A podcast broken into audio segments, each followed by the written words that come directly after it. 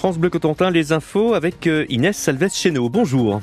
Bonjour, bonjour à tous. Votre météo, ça va rester couvert encore cet après-midi. Euh, les averses doivent cesser et le vent de sud-ouest souffle encore assez fort avec des maximales bien douces pour la saison de 13 à 15 degrés aujourd'hui.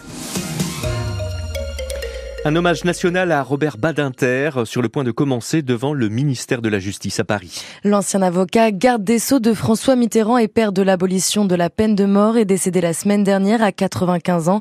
Le rendez-vous est donné place Vendôme à Paris devant le siège historique du ministère de la Justice. Emmanuel Macron doit s'exprimer sur une éventuelle entrée de Robert Badinter au Panthéon à suivre juste après le journal avec Marine Logénie dans le magazine Ma France sur France Bleu.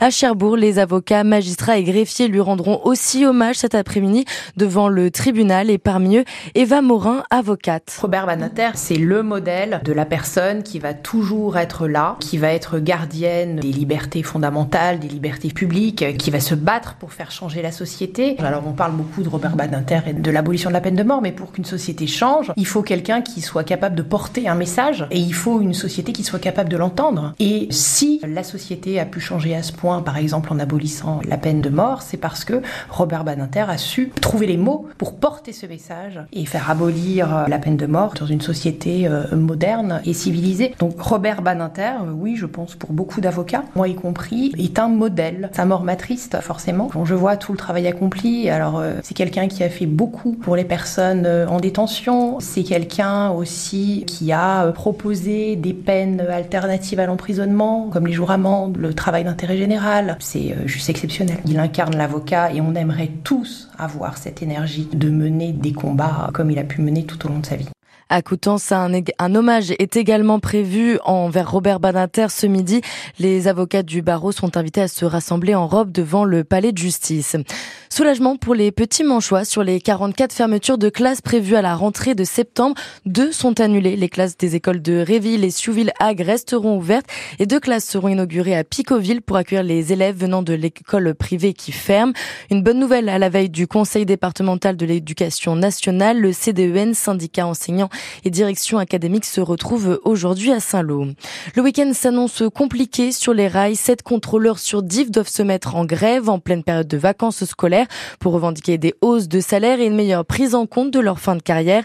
Un mouvement jugé incompréhensible par le PDG de le SNCF Voyageurs pour qui l'objectif est d'assurer un train sur deux afin d'assurer un maximum de départ et retour à la neige. Il va sûrement y avoir du grabuge dans Cherbourg aujourd'hui et demain. Plusieurs centaines de militaires de la base navale, mais aussi des policiers, des gendarmes et des secours sont mobilisés pour s'entraîner à gérer une situation de crise. Et cet exercice, il ne va pas passer inaperçu, Anthony Rimbaud. Oui, à partir d'aujourd'hui et jusqu'à demain, du côté de Cherbourg, vous devriez voir pas mal de véhicules de police et de gendarmerie circuler et peut-être même entendre quelques tirs. Des tirs à blanc, évidemment, pour les besoins de cet exercice. 450 personnes en tout sont mobilisées, des militaires jusqu'au SAMU 50.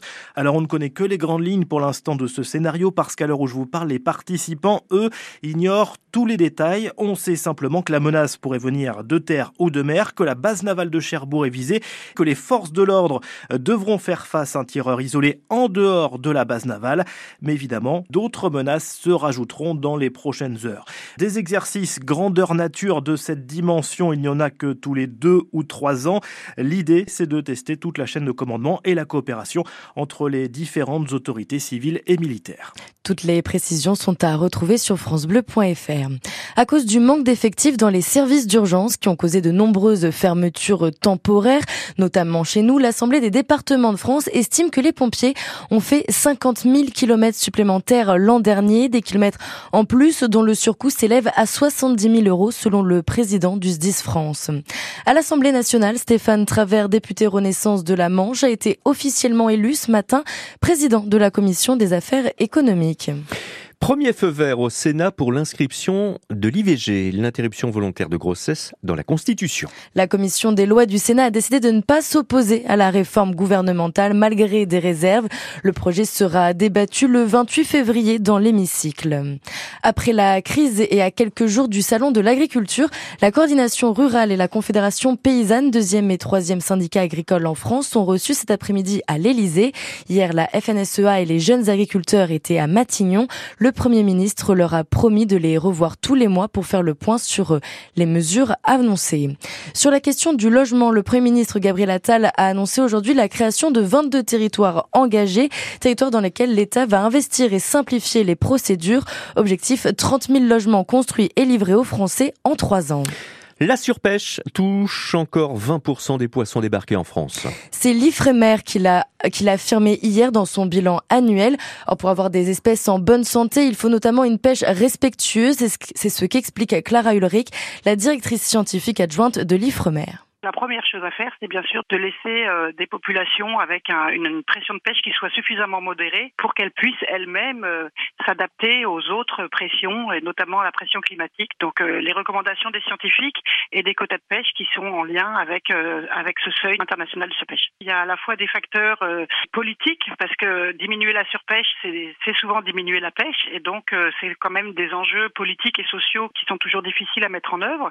Il y a aussi des éléments, ce qu'on appelle un peu les pêcheries c'est-à-dire que finalement, quand on veut cibler une espèce, on en attrape d'autres qui sont peut-être plus fragiles, et donc c'est difficile d'atteindre exactement euh, le, bon niveau euh, pour chacune des espèces, chacune avec ses caractéristiques euh, spécifiques. Et puis l'environnement, c'est-à-dire que des espèces pour lesquelles l'environnement est favorable, comme le, merlu dans l'Atlantique, c'est plus facile de trouver cet équilibre, alors que quand des espèces sont un petit peu en souffrance, se conjuguent à ces effets-là, et donc c'est toujours un, un, effet cumulé de beaucoup de facteurs différents. Clara Ulrich, la directrice scientifique adjointe de l'IFREMER qui était notre invitée ce matin. L'intégralité de son intervention est à réécouter sur francebleu.fr. En sport, les footballeurs parisiens reçoivent les Espagnols de la Real Sociedad. Mhm. C'est compliqué l'espagnol quand on a fait le mot LV1. À 21h pour les huitièmes de finale aller de la Ligue des Champions, donc face au PSG. Et puis aujourd'hui, c'est l'entrée en liste de Benoît Paire ce soir au Challenger de tennis Cherbourg-la-Manche pour voir le joueur de 34 ans tête de série numéro 3. Rendez-vous à 18h30 au complexe Jean Jaurès des Cœurs de.